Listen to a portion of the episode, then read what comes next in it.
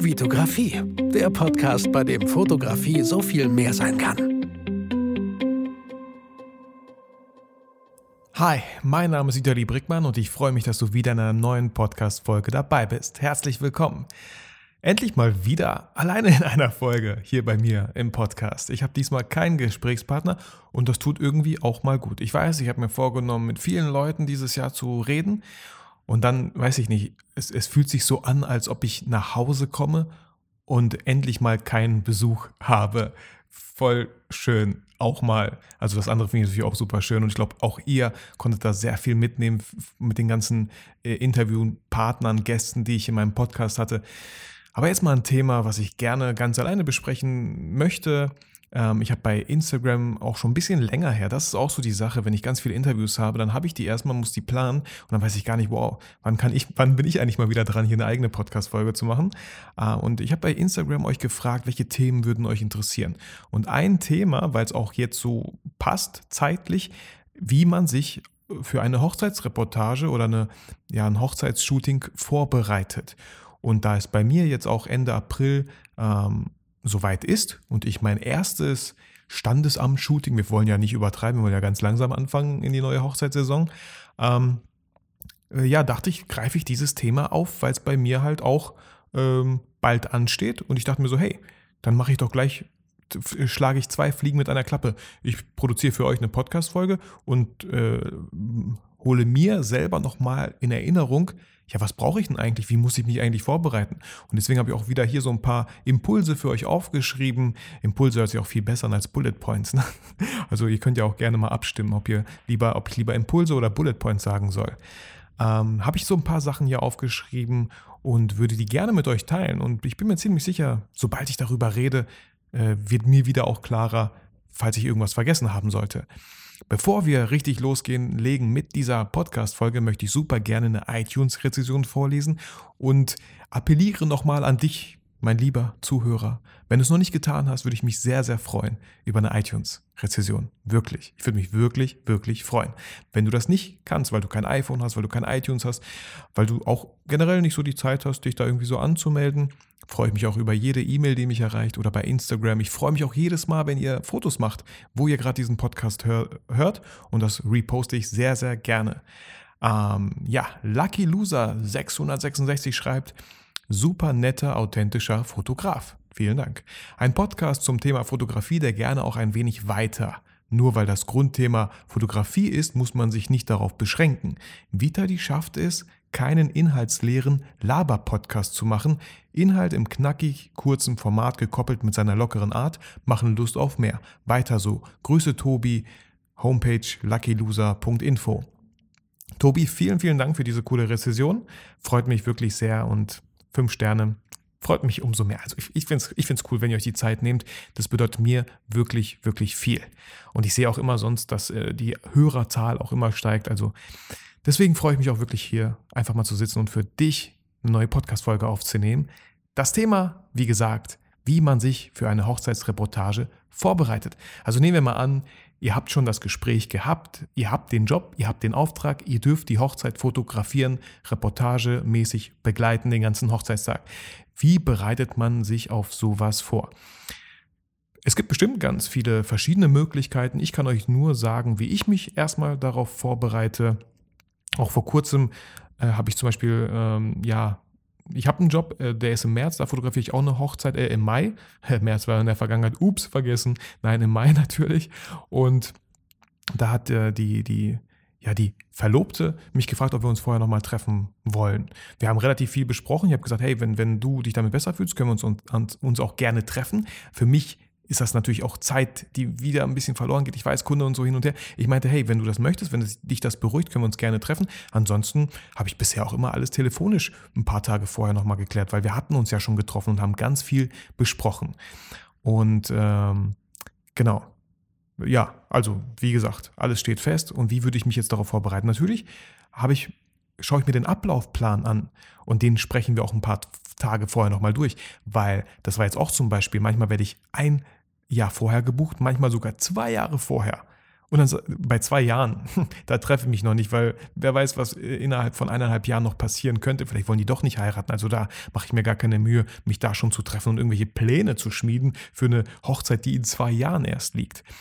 Aber da rufe ich gerne nochmal zwei, drei Tage, vielleicht eine Woche auch gerne vorher an ähm, und gehe den Ablaufplan durch, ob sich vielleicht irgendwas geändert hat. Wo ist die Trauung, die kirchliche Trauung, das Standesamt, wann findet das statt, wo ist das Zeitfenster für das Shooting jetzt wirklich, weil da kann sich natürlich noch vieles ändern.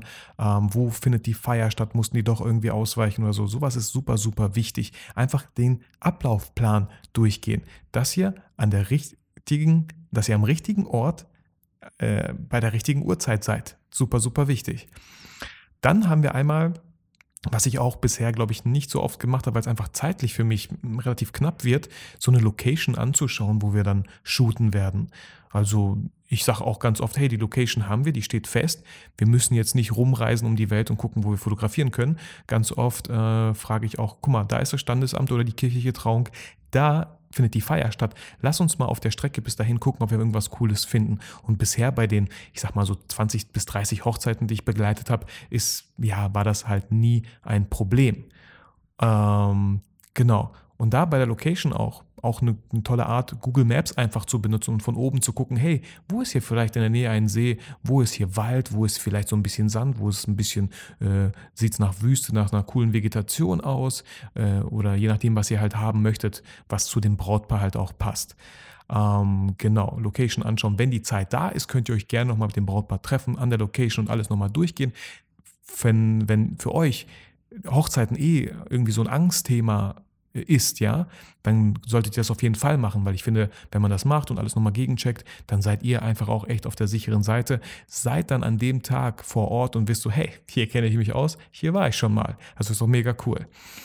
Dann ein ganz, ganz cooler Tipp ist, die ganzen Google Maps Standorte zu speichern. Das heißt, wenn die Trauung, wo ist die Trauung, abspeichern. Als eigene Karte oder irgendwie kann man das auf jeden Fall so abspeichern. Ich habe jetzt nicht genau den Verlauf, wie man das macht, so bei Google Maps, aber das ist möglich, dass ihr diese Adressen schon mal abspeichert. Und ähm, genau, abspeichert, dann guckt, wo ist das Shooting, auch abspeichern, wo ist die Feier, abspeichern, weil dann, wenn ihr im Auto sitzt und es doch mal vielleicht eng wird mit der Zeit, habt ihr das schon alles in eurem Smartphone Google Maps. Ihr müsst nicht die Adressen eingeben, weil ihr habt die Adressen ja alle vorgespeichert. Super, super wichtig und erspart euch super viel Stress und erspart euch super viel Zeit. Genau. Dann natürlich das Equipment sollte selbstverständlich sein, aber hier möchte ich auch gerne auf ein paar Sachen eingehen. Einmal die SD-Karten wirklich formatieren. Und was ich da auch ganz, ah, wo ich mich echt ärgere, ist, wenn ich diese Dateinummer nicht zurücksetze auf 000 und dann mache ich Fotos, so bin bei 9000 und dann gibt es einen Sprung von 9999 auf 001 und dann ähm, habt ihr da erstmal so ein kleines Kuddelmuddel, was nicht chronologisch ist, aber nach der Bildnummer ist das halt so richtig. Und auf einmal habt ihr dann äh, die Feier am Anfang und das Standesamt erst später irgendwie so. Also resettet echt mal die äh, Dateiinformation. So heißt das. Könnte es, glaube ich, heißen. Dann natürlich gucken, dass die Akkus alle geladen sind und nicht ein Jahr vorher laden, sondern wirklich ein paar Tage vorher laden, weil die Akkus natürlich auch ähm, ja, Energie verlieren. Und vor allem, wenn die halt auch irgendwo irgendwie kälter irgendwo drinstehen, vielleicht seid ihr unterwegs im Auto oder so, ähm, genau, das Equipment eh nicht über Nacht irgendwo im Auto lassen. Also da können die echt relativ schnell runterkühlen und dann macht ihr das an und habt eigentlich alles voll, voll getankt, die Akkus, aber sind gerade mal bei 50 Prozent oder so.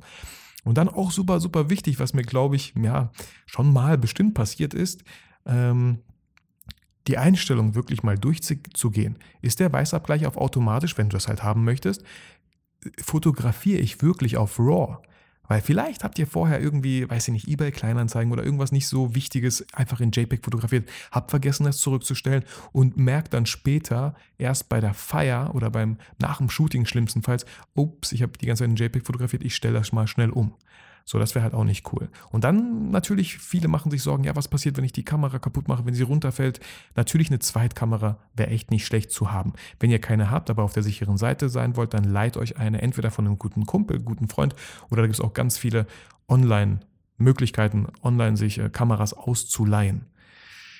Ja, dann fällt mir auf jeden Fall noch ein, wenn ihr halt mit dem Auto unterwegs seid, und das sollten die meisten, glaube ich, sein, weil das auch ein bisschen zuverlässiger ist, als irgendwie mit der Bahn und mit dem Bus irgendwo hinzufahren, falls da mal was ausfällt, dann sollte das Auto auf jeden Fall auch getankt sein. geht, geht sicher oder es muss nicht voll getankt sein, aber es sollte getankt sein. Ihr solltet wissen, okay, mit dem Tank komme ich hin. Zurück ist egal. Zurück ist ja, dann ist die Hochzeit schon durch. Dann könnt ihr von mir aus auch erst fünf Stunden später statt zwei nach Hause kommen und das ganze Auto nach Hause schieben. Aber wenn es dann darum geht, vom Standesamt zum Shooting zu fahren und ihr merkt so, oh Mann, mein Sprit wird knapp, oh, hoffentlich reicht das. Ihr werdet keine Zeit haben, einfach mal zu tanken. Vielleicht schon, wenn ihr das einplant, ja gerne. Aber einfach, dass ihr das auch nochmal gerne auf dem Schirm habt. Super wichtig. Dann solche Sachen wie für mich als Mann. Sind die Hemden gebügelt, sind die Hosen gebügelt, sind die Schuhe, die ich wirklich anziehen will, sauber? Hatte ich die irgendwo anders an? Vielleicht mal tragischerweise bei einer Beerdigung, wo jetzt äh, vielleicht äh, der, es geregnet hat und die Schuhe super matschig sind. Ich habe vergessen, die sauber zu machen. Also einfach das nochmal durchgehen. Nicht nur das Equipment, sondern auch wirklich eure Klamotten durchzugehen. Genau, auch mal sowas wie Haarspray mitzunehmen, eine Anstecknadel. Ich habe auch gerne so von meinem Optiker nämlich so ein kleines Glasspray für die Brille halt. Damit mache ich auch gerne mal die Objektive sauber, aber auch meine eigene Brille. Genau, das sind eigentlich so die Punkte, die mir so eingefallen sind, wenn ich mich jetzt auf die nächste Hochzeit vorbereiten würde. Auch wenn es nur ein Standesamt ist, sollte man das nicht zu naiv betrachten und sagen, ach komm, das werden nicht viele Fotos, ich habe bestimmt ganz viele Speicherkarten, da wird schon irgendwo Platz sein. Macht euch echt eine Speicherkarte frei. Ladet die Akkus, auch wenn es vor Ort Strom gibt. Genau. Ja, und ähm, wie der Zufall es so möchte, ähm, haben wir vor kurzem, wir hatten ja damals so einen Fototalk in Bielefeld veranstaltet und da hieß das Thema Einstieg in die Hochzeitsfotografie. Das bedeutet, vielleicht hast du ja noch nie Hochzeit fotografiert, hast Angst, wir fünf Speaker insgesamt reden da echt über verschiedene Themen, die die Hochzeitsfotografie betreffen. Ich habe über die Angst in die Hochzeitsfotografie gesprochen, wie man so ein bisschen Angst verliert. Ähm, dann hat Jack zum Beispiel über das ganze Thema Instagram, wie man authentisch äh, Kunden gewinnen kann. Ähm, Mike hat über Real Weddings gesprochen ähm, und fünf Vorträge. Ich weiß gar nicht, insgesamt drei Stunden oder so ähm, haben wir zusammengepackt alles mit fünf Extras. Solche Extras können sein natürlich so äh, drei Lightroom-Presets, ähm, so, so ein Mustervertrag und noch drei andere Sachen auf jeden Fall. Das findet ihr alles auf der Landingpage, die ihr in den Shownotes findet und das Ganze kostet 34,90 Euro. Genau. Ich würde mich freuen, wenn euch das, wenn, wenn ihr da irgendwie Interesse habt, wenn ihr das kauft, würde ich mich natürlich super freuen, aber ich würde mich noch mehr freuen, wenn es euch wirklich hilft wenn ihr wirklich daraus was ziehen konntet und wenn ihr wirklich die Angst verloren habt, eure erste Hochzeit zu fotografieren. Wir hatten halt echt so ein tolles Feedback damals vom Fototalk am, äh, ich glaube zwei, drei Wochen später, als wir diesen Fototalk veranstaltet haben, hat jemand geschrieben, boah Vitali, vielen Dank für diesen Fototalk, den du organisiert hast. Ich habe meine erste Hochzeit fotografiert und es war gar nicht so schlimm, wie ich dachte. Ja, das ist es wirklich. Wenn man auf ein paar Sachen vorher beachtet, dann, dann ist es halt so. Und wie gesagt, mit diesem Fototalk-Videotraining, sage ich mal, lade ich euch, laden wir fünf Speaker euch herzlich oder dich herzlich dazu ein, dich zurückzulehnen und einfach ja viel Input mitzunehmen, was dir hoffentlich die Angst nimmt, äh, deine nächste Hochzeit äh, zu, zu starten. Aber auch wenn du schon öfter Hochzeit fotografiert hast, bin ich mir ziemlich, ziemlich sicher, dass du auch da viel für dich mitnimmst, einfach verschiedene Standpunkte äh, siehst, betrachtest und für dich da einfach immer jeweils Sachen rauspickst. So mache ich das genau, ich mache das genauso. Ja, das war's für die Folge. Ich danke dir vielmals, dass du dir die Zeit genommen hast, diese ja, etwas kürzere Podcast-Folge äh, anzuhören. Wie gesagt, ich würde mich echt wirklich freuen, wenn du mir Feedback gibst über E-Mail, über Instagram, äh, bestenfalls über eine iTunes-Rezession, natürlich damit mein Podcast natürlich höher rankt, damit noch mehr Leute ihn hören und ich äh, somit noch mehr Leuten helfen kann, vielleicht ihre erste Hochzeit zu fotografieren. Ich würde mich auf jeden Fall freuen. Ich hoffe, du fühlst dich durch diese Folge auch wieder motiviert und äh, inspiriert in die neue Hochzeitssaison zu starten und wünsche mir, dass du natürlich niemals vergisst, warum du eigentlich fotografierst.